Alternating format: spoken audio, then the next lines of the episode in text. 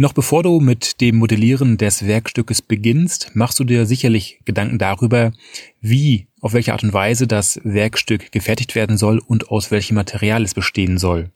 Und dabei fällt die Wahl nicht immer auf Metalle, sondern oftmals aus Kosten und auch aus Gewichtsgründen auf Kunststoffe. Und hierbei gibt es eine ganze Reihe zu beachten, was leider in der Praxis zu kurz kommt. Und das ist das Thema der heutigen Episode von Form und Lage, dem Technik-Podcast für den Sondermaschinenbau. Mein Name ist Steffen Beutler. Ja, ein Fehler, den ich in der Praxis sehr, sehr häufig sehe, ist, dass man ein Werkstück nach allen Regeln der Kunst konstruiert, daraus eine Zeichnung ableitet und diese Zeichnung oder das Werkstück in der Zeichnung entsprechend spezifiziert und dort auch entsprechend äh, toleriert, nicht nur mit, ähm, mit den äh, direkten Toleranzen, sondern auch mit den Allgemeintoleranzen. Was wird oftmals falsch gemacht oder was lässt oftmals der Lieferant mit sich machen? Und zwar, dass man den Kunststoffbauteilen eine Allgemeintoleranz nach der ISO 2768 zulässt, sprich eigentlich nach den Allgemeintoleranzen für metallische Werkstücke. Und das ist eigentlich, ah, ich will nicht sagen falsch, also eigentlich ist es schon falsch. Und es ist auch nicht wirklich leicht umzusetzen. Denn wir haben das Problem, dass mit den ähm, Kunststoffwerkstücken, dass diese natürlich ähm, ganz andere Eigenschaften haben. Einmal von dem Material her und auch von der entsprechenden Fertigung, so dass ja, die Allgemeintoleranzen aus der ISO 2768 nur sehr, sehr schwer äh, entsprechend äh, zu fertigen sind. Jetzt gab es eine Neuerung, beziehungsweise es gibt schon seit einiger Zeit eine Allgemeintoleranz für Kunststoffbauteile. Und diese war bislang eine DIN-Norm, welche jetzt in eine ISO-Norm umgewandelt wurde, beziehungsweise jetzt gibt es für die Allgemeintoleranz von Kunststoffbauteilen eine äh, DIN-ISO-Norm, und zwar die DIN-ISO 20457, welche im März 2020 herausgekommen ist. Und die hat auch einen wundervoll klingenden Namen, und zwar Kunststoffformteile, Toleranzen und Abnahmebedingungen. Und hier ist es so, dass diese Norm sich mit zwei Sachen beschäftigt. Erstens, wie sehen die Allgemeintoleranzen für das entsprechende Kunststoffbauteil aus, und zwar in Abhängigkeit von einer Reihe von Randbedingungen, die mit beachtet werden müssen. Es ist also nicht, nicht so wie bei den einfachen Metallwerkstücken, dass man einfach eine Liste hat, beziehungsweise eine Tabelle, wo man in Abhängigkeit des Nennmaßes die entsprechende Allgemeintoleranz raussucht, also in Abhängigkeit der Toleranzklassen. Nein, das ist nicht mehr so. Und wie gesagt, ähm, es gibt da eine Reihe von Randbedingungen, die das entsprechend spezifizieren. Und das gilt auch auf, die, auf der anderen Seite. Ähm, diese Norm legt auch fest, welche individuellen Toleranzen überhaupt möglich sind, an dem Werkstück zu erreichen.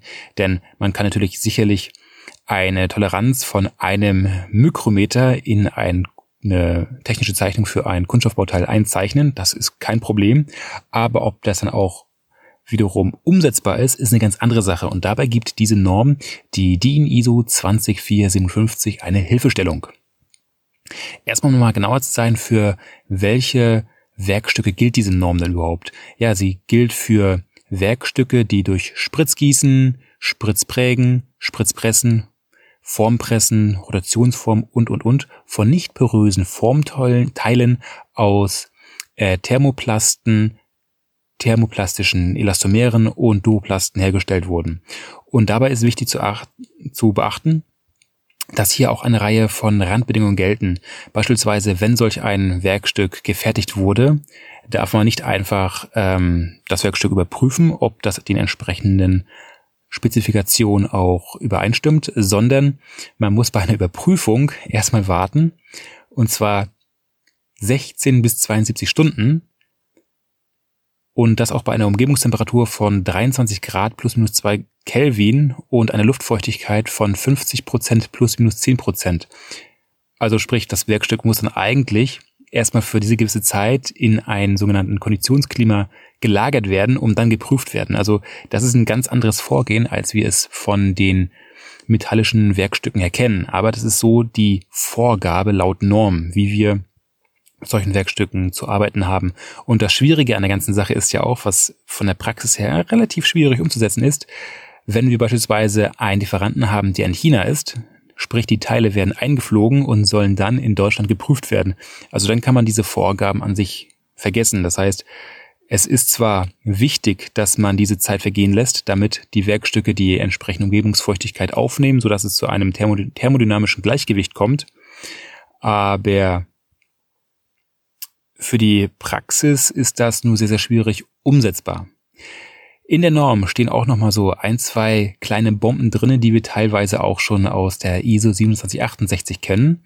Und zwar das, Achtung, sofern nichts anderes festgelegt oder vereinbart ist, dürfen Kunststoffformteile, bei denen die Allgemeintoleranz nicht eingehalten werden, nicht automatisch zurückgewiesen werden, wenn die Funktionalität des Formteils davon nicht eingeschränkt ist. Aha. Also wir haben jetzt hier seit März 2020 eine neue Norm für die Allgemeintoleranzen von Kunststoffbauteilen, die eben genannte DIN ISO 20457, aber der Lieferant muss sich, wenn wir nichts anderes festlegen, nicht daran halten. Ist immer so ein bisschen interessant. Beziehungsweise wer legt eigentlich fest, ob die Funktionalität eines Formteils entsprechend ähm, durch Toleranzüberschreitungen eingeschränkt ist oder nicht. Naja, im Zweifel macht das ein vereidigter Sachverständiger, der vom Gericht bestellt ist. Also auch hier immer eine schwierige Sache. Aber ein weiterer Punkt, auf den man immer noch achten muss, ist, dass ähm, die Verifikation von funktionellen Freiformflächen an solch einem Kunststoffbauteil ähm, Vorfeld vertraglich zwischen Hersteller und Auftraggeber ähm, festgelegt werden muss. Warum ist das so? Also in der Norm hat man sich eigentlich darauf geeinigt, dass man so wenig wie möglich misst, weil das alles ein Kostenfaktor ist. Aber die Frage ist natürlich immer, wo soll wie, an welcher Stelle, wie oft, mit welchen Filtern und welchen Auswerteverfahren überprüft werden. Das, so heißt es in der Norm, ist entsprechend im Vorfeld zu besprechen, darüber sich zu einigen. Und eigentlich ist das jetzt auch keine besonders neue ähm, Anforderung, sondern das ist eigentlich ein Punkt, der geht schon aus der ISO 8015 zurück, dass man in den technischen Zeichnungen ähm, entsprechende Angaben macht, wie die verschiedenen Geometrieelemente zu überprüfen sind. Aber das steht jetzt hier nochmal speziell in der Norm für die Allgemeintoleranz für Kunststoffbauteile. Und ja, jetzt habe ich ja im Vorfeld schon gesagt gehabt, dass es ein spezielles Vorgehen ist, gibt, um die Allgemeintoleranz beziehungsweise die, die ähm, individuelle Toleranz für ein Kunststoffbauteil festzulegen. Und dabei ist es so, dass man über ein, so, eine sogenannte Punktebewertung die Toleranzgruppe bestimmt und damit dementsprechend die Toleranzwerte für das entsprechende Nennmaß. Und diese Punktebewertung besteht aus fünf Punkten, die eine Gesamtpunktzahl ergeben durch eine ganz einfache Addition. Und dabei wird unterschieden, nach was für einem Fertigungsprozess das Kunststoffbauteil gefertigt wird. Beispielsweise durch ein Spritzgießen oder durch ein Formpressen. Das gibt eine unterschiedliche Punktezahl. Dann wie die, wie die Formsteifigkeit aussieht. Also sprich das E-Modul, je größer das E-Modul ist, desto eher kann natürlich eine kleine Toleranz eingehalten werden. Je größer, ja, je kleiner die, das E-Modul ist, desto größer muss die Toleranz auch wiederum werden. Ist natürlich ganz klar, dass ein äh, dass die Steifigkeit natürlich auch eine gewisse Rolle spielt.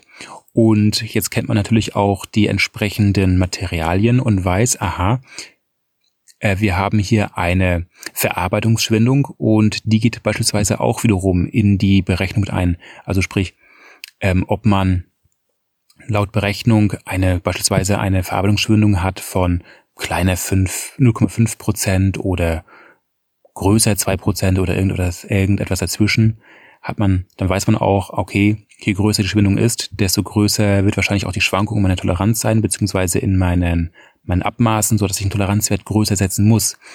Dann gibt's natürlich immer noch diesen, diesen Bereich zwischen Trial und Error, dass man natürlich mehrere Iterationen braucht für einen Spritzkurs.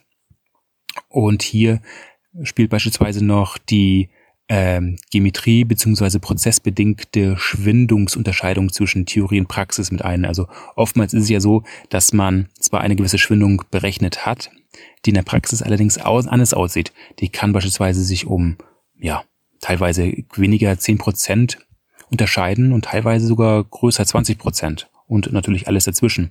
Und das spielt beispielsweise auch in diese Punktebewertung mit hinein.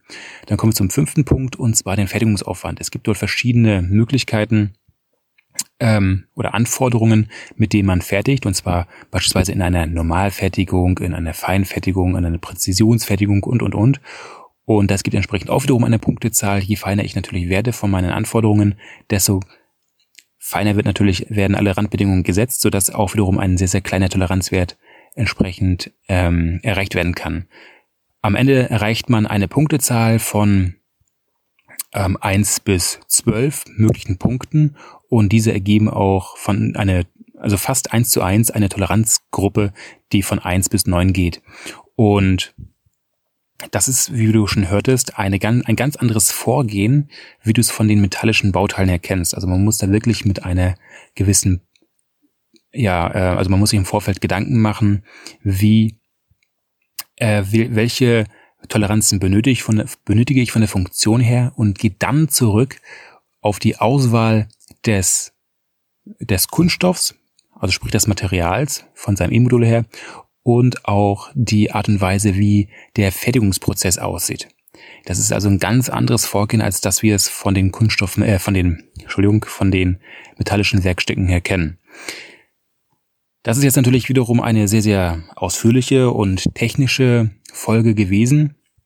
Ganz einfach daher, weil ich dir das mal an die Hand geben möchte, weil das ein Punkt ist, den sehe ich sehr, sehr oft in der Praxis, der falsch gemacht wird. Und zwar nicht von den Konstrukteuren, der eigentlich von sich aus immer nur die metallischen Werkstücke kennt und heute mal die aus Kunststoff, äh, heute mal mit Kunststoff äh, entsprechend konstruieren soll, sondern es ist auch oft so, dass viele Lieferanten diese Angaben, diese Vorgaben gar nicht wirklich kennen, beziehungsweise diese gar nicht weitergeben an den ähm, an den Kunden, um zu sagen, hey Leute, pass mal auf, ähm, das, was du hier machst, ist eigentlich nicht normkonform, entspricht also nicht dem Stand der Technik. Ich meine, wir müssen nicht nach dem Stand der Technik arbeiten, aber passiert irgendetwas, gibt, kommt es zu irgendwelchen Haftungsfällen, da steht immer die Frage im Raum, wieso hast du nicht nach dem Stand der Technik gearbeitet? Ne, und deswegen sollte man immer sich daran halten. Und außerdem ist der, ist der Stand der Technik auch oftmals nicht, also die, die Regel ist an sich, dass äh, das ein ziemlich gutes Gleichgewicht ist zwischen Kosten und Funktion. Dass wir eine gerade ausreichende Funktion haben zu überschaubaren Kosten, so mal im freien, in freien Worten mal ganz kurz ausgedrückt. Und wie gesagt, also gerade was die Tolerierung von Kunststoffbauteilen angeht, da sind zwei Punkte wichtig. Erstens, man hat dort eine, also Toleranzwerte, die ergeben sich aus den ähm, Randbedingungen der Fertigung und werden über ein Punktesystem beziehungsweise ja über eine Punkteskala ermittelt. Dann ist es auch wiederum so, dass der Fertiger sich nicht unbedingt an die Allgemeintoleranzen halten muss, wenn diese dort angegeben werden, solange die Funktion natürlich nicht beeinträchtigt wird. Drittens ist es so, dass eine Verif Verifikation von funktionellen Form, Freiformflächen im Vorfeld zwischen äh, Hersteller und Auftraggeber festgelegt werden muss. Und als weiteren letzten Punkt ist es so, dass man, wenn man Kunststoffbauteile hat, dass diese nach der Fertigung in ein also auf eine gewisse Temperatur gehalten werden oder gebracht werden müssen, und zwar so ein, ein sogenanntes Konditionsklima. Und das für 16 bis 72 Stunden. Und in dieser Zeit darf eigentlich erst eine Prüfung durchgeführt werden. Und diese Temperatur sind nicht mehr nicht 20 Grad Celsius, wie es für metallische Werkstücke heißt, sondern 23 Grad Celsius mit einer Toleranz von plus minus zwei Kelvin und gleichzeitig auch noch einer entsprechenden Luftfeuchtigkeit von 50 Prozent plus minus 10 Prozent, damit das Material entsprechend Umgebungsfeuchte aufnehmen kann, sich dementsprechend ähm, ja da aufsaugt, also ausdehnt dann im nächsten Schritt, so dass dann das Maß im späteren Betrieb auch bekannt ist. Also das Material quillt ja meist noch auf aufgrund der Feuchte der, um, der Umgebungsluft. Das war's mit der heutigen Episode und mach was draus.